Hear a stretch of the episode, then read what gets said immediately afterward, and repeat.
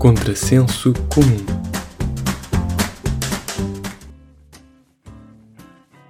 Olha quem é ele! Pois é, depois de uma pequena pausa de 4 meses, cá estamos, de volta para uma nova temporada. Voltamos ao registro semanal com episódios todas as sextas. Então e o que é que eu tenho para vocês neste regresso do podcast? Tenho vespas, mais especificamente vespas asiáticas. E cuidado que elas andam aí. Fecham-se jardins só por terem vespas asiáticas. Sorte delas. Podem estar descansadas nos jardins sem terem ninguém a chateá-las. Não têm de levar com gunas e mitras a ouvir música. Agora, eu pensava que as vespas estavam a ser beneficiadas com esta situação. Lá está, por terem direito a jardins privados. Pensei que fosse um novo tipo de visto gold para o reino animal. Mas afinal não. A razão de fecharem os jardins não foi uma benesse que lhes foi dada. Foi sim uma pena de morte. Porque fecharam os jardins precisamente para aproveitar de as queimar numa espécie de autos de fé. O que eu acho escandaloso é não ter havido bilhetes no Ticketline para o espetáculo. Porque, já que se fazem touradas, porque não também altos de fé a vespas. Agora também acho este genocídio injusto. Bem sei que primeiro as nossas vespas. E se andarem a queimar estas vespas asiáticas por elas virem roubar o pólen cá às nossas, então sim senhora, façam o favor de as queimar. Até aqui tudo bem. Mas agora esta discriminação de queimarem só as asiáticas é que não percebo. Porquê é que não se faz o mesmo às vespas alemãs, às britânicas ou às francesas? Pois, não sei. Às tantas é por serem europeias.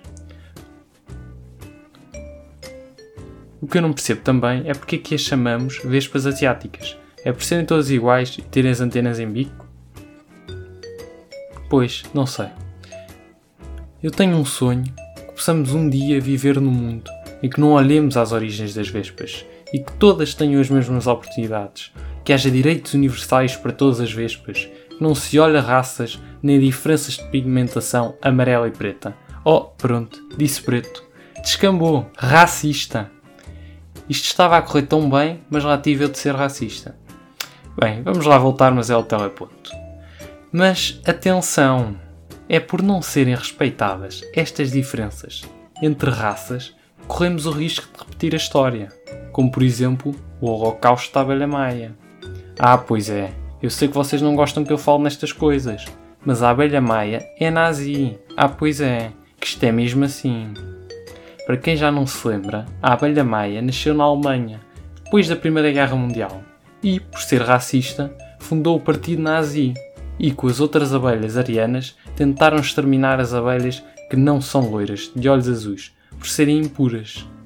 A abelha Maia acabou por gerar controvérsia com o movimento Me Too por ter desenhado uma pila num tronco, ou algo que foi.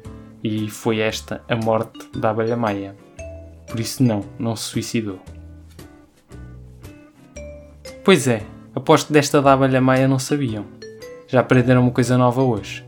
Por isso vão lá pôr estrelinhas no iTunes. E a gente vê-se para a semana. Quer dizer, vê-se não, ouve-se. Quer dizer, ouvem-me a mim. Então ouçam-me para a semana. Para a semana vamos falar de como o puto é comunista e o tio Patinhas é acionista do BES.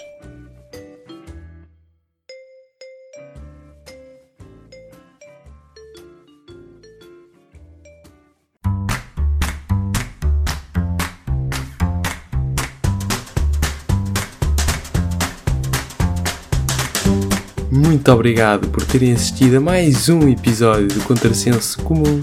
Sigam no Instagram, Twitter e Facebook. E até à próxima!